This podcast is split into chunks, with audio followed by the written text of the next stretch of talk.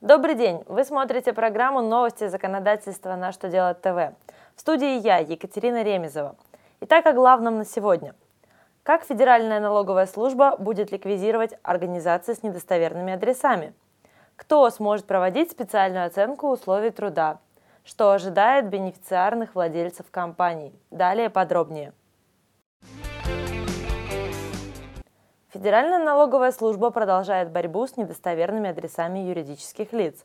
С учетом правоприменительной практики налоговым органам были даны рекомендации, как действовать, если по адресу, который указан в ЕГРЮЛ, нельзя связаться с компанией.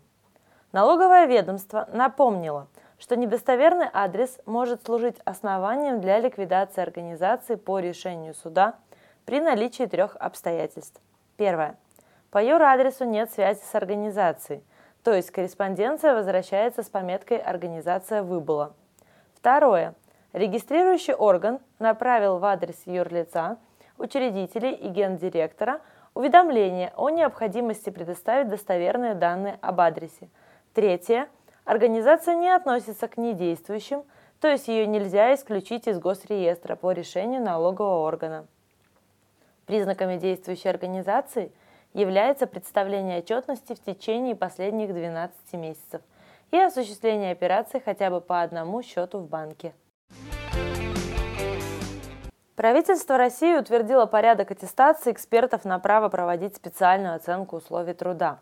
Чтобы получить заветный сертификат, который будет действовать 5 лет, необходимо иметь высшее и дополнительное профессиональное образование, а также не менее трех лет отработать в области аттестации рабочих мест. Сам экзамен будет проводить Минтруд, причем дистанционным способом. Кандидатам предстоит за 40 минут ответить на 40 тестовых вопросов. Не менее 36 ответов должны быть правильными. В противном случае испытание не будет считаться пройденным.